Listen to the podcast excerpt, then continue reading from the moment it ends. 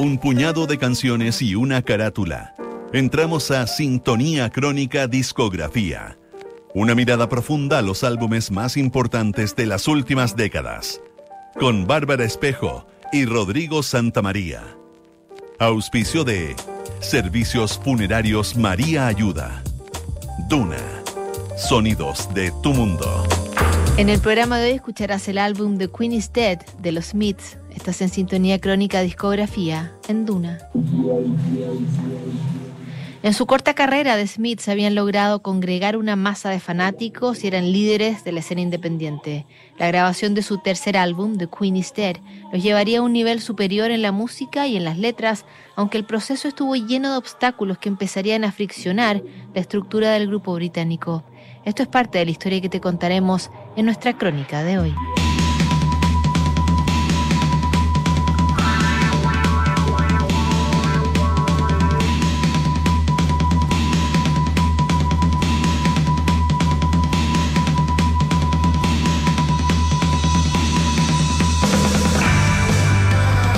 1986, Margaret Thatcher estaba terminando su segundo mandato como primera ministra de Gran Bretaña y el ambiente estaba crispado.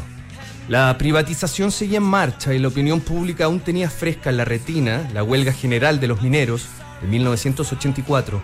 El concierto Live Aids de 1985 había acercado el rock a la clase media y el mainstream de la música estaba siendo copado por las personalidades fuertes y algo ególatras de figuras como Bono y Bob Geldof. En medio de ese clima político y cultural, a mediados de 1986, The Smiths publicó su álbum más importante, The Queen is Dead.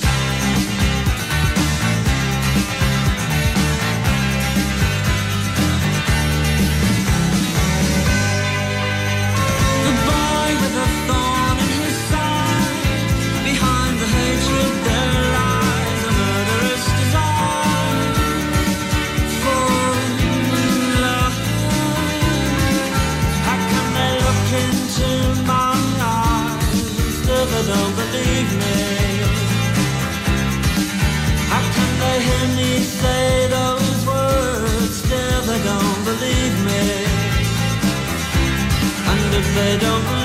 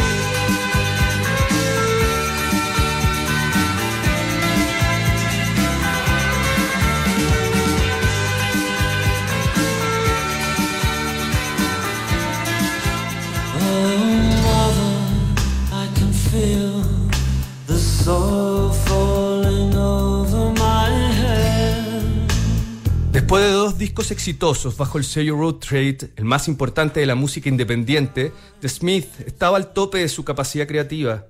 Sin embargo, los sencillos que lanzaron casi no figuraban en los charts británicos y el grupo comenzó a molestarse con su casa discográfica. El vocalista Morrissey encontró una forma de canalizar su enojo frente al sello y los rankings, generando polémicas a través de la prensa musical. Además de aborrecer las revistas de música, Morrissey trató de fascistas a los DJs de las radios, culpándolos en parte por la poca difusión de sus canciones. Las declaraciones incendiarias del cantante tuvieron un resultado positivo a nivel promocional y su rostro se hizo habitual en las portadas de los mismos medios que él rechazaba.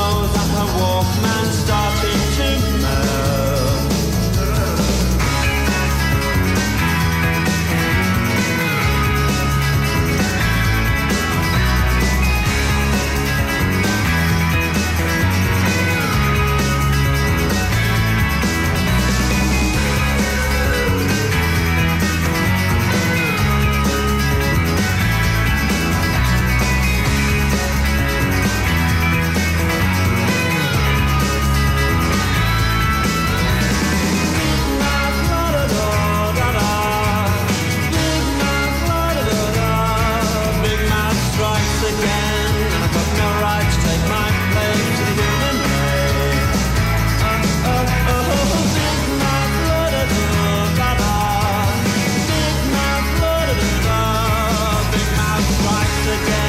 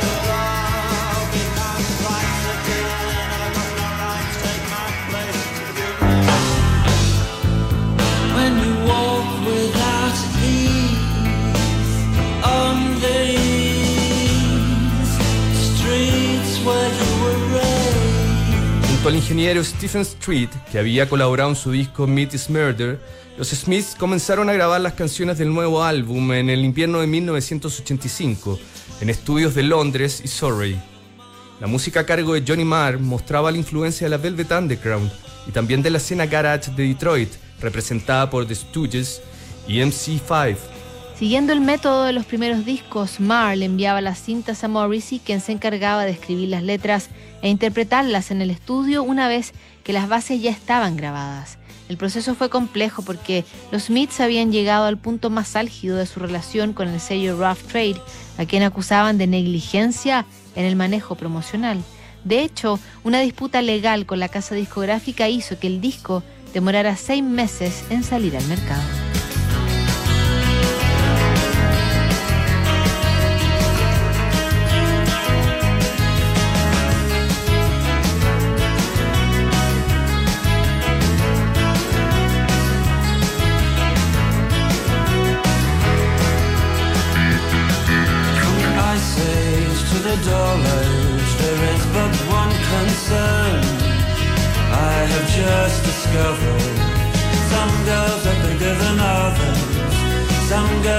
Bigger than others. Some girls' mothers are bigger than other girls' mothers. Some girls are bigger than others. Some girls are bigger than others. Some girls' mothers are bigger than other girls' mothers.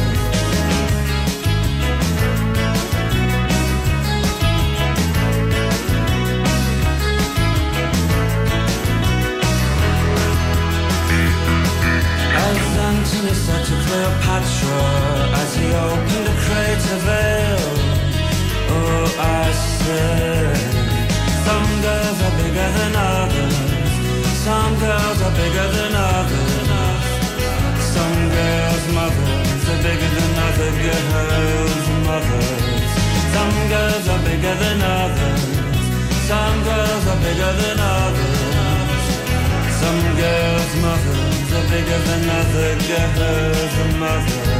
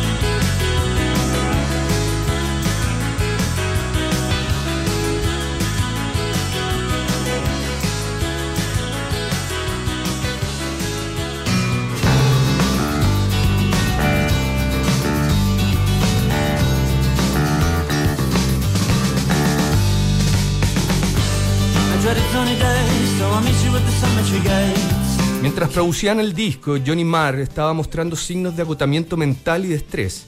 Como el grupo no tenía manager, todas las decisiones administrativas y prácticas pasaban por el guitarrista, quien trataba de enfocar todo su tiempo en la composición. El estado de ánimo de Marr lo llevaría a enfermarse en varias ocasiones durante el proceso de grabación. Mientras estaban grabando la canción Frankly, Mr. Shankly, Johnny Marr notó que la producción no cuajaba. Probaron con un trompetista, pero luego desecharon la toma. Incluso llamaron a Linda McCartney para que tocara el piano en la canción, pero ella declinó la oferta. Al final, la versión que se había elegido para incluir en el disco tampoco se pudo utilizar por un error técnico en la cinta. La que parecía ser una canción maldita tuvo que ser regrabada y finalmente encontró su lugar en el álbum de Queen is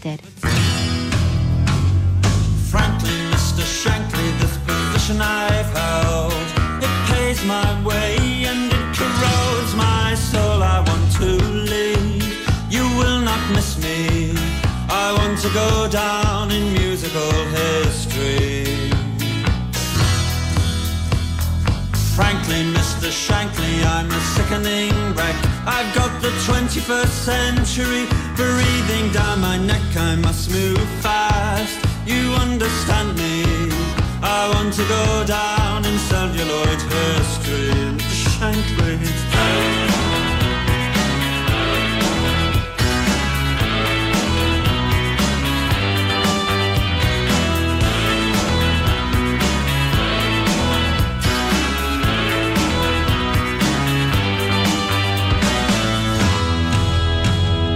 Fame, fame, fatal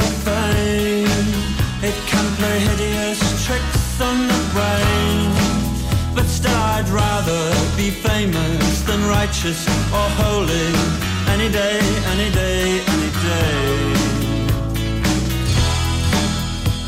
But sometimes I feel more fulfilled, making Christmas cards with the mentally ill.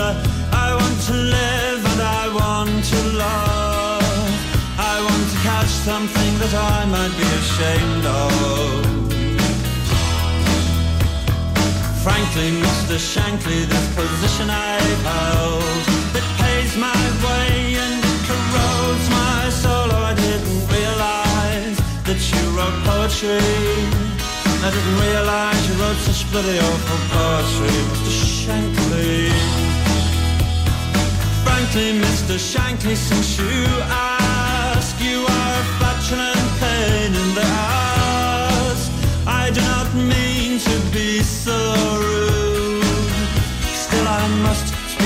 frankly, Mr. Shankly.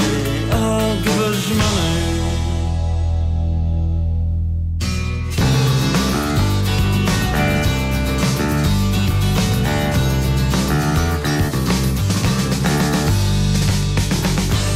I dreaded sunny days, so I'll meet you at the cemetery gates. Keats and Yates are on your side. I dreaded sunny days, so I'll meet you at the cemetery gates. Keats are on your side. Wild, wild is on mine. So we go inside and we gravely read the stones. All those people, all those lives, where are they now? With love and hate and passions just like mine. They were born and then they lived and then they died. Seems so unfair. I want to cry. A throws the undone salutation to the dawn, and you claim these words as your own. But I've read well and I've heard them said a hundred times, maybe less,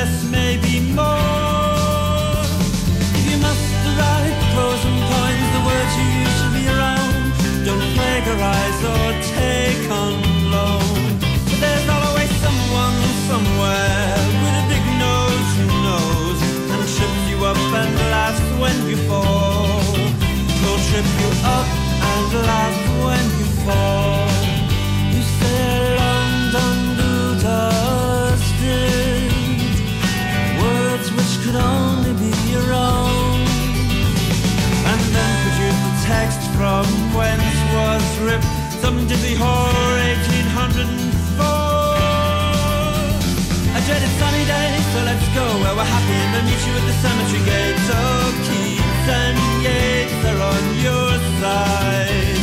I dread a sunny day, so let's go where we're wanted and I meet you at the cemetery gates.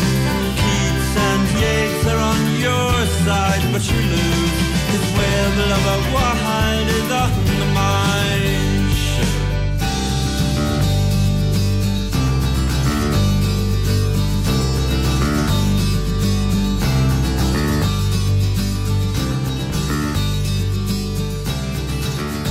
I.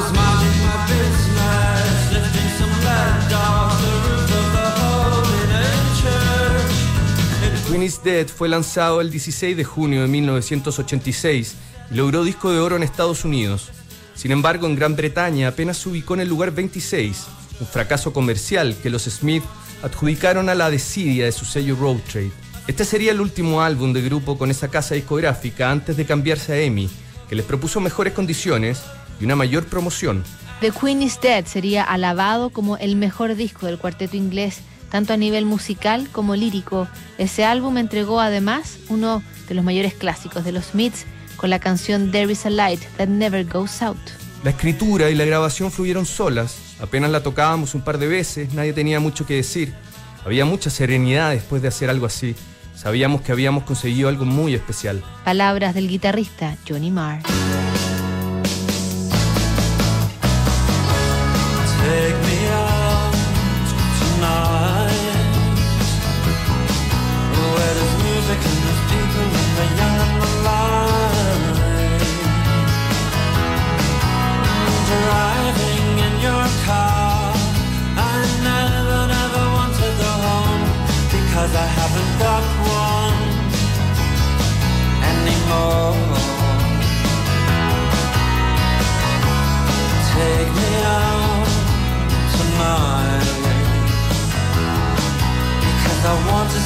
People and I want to see life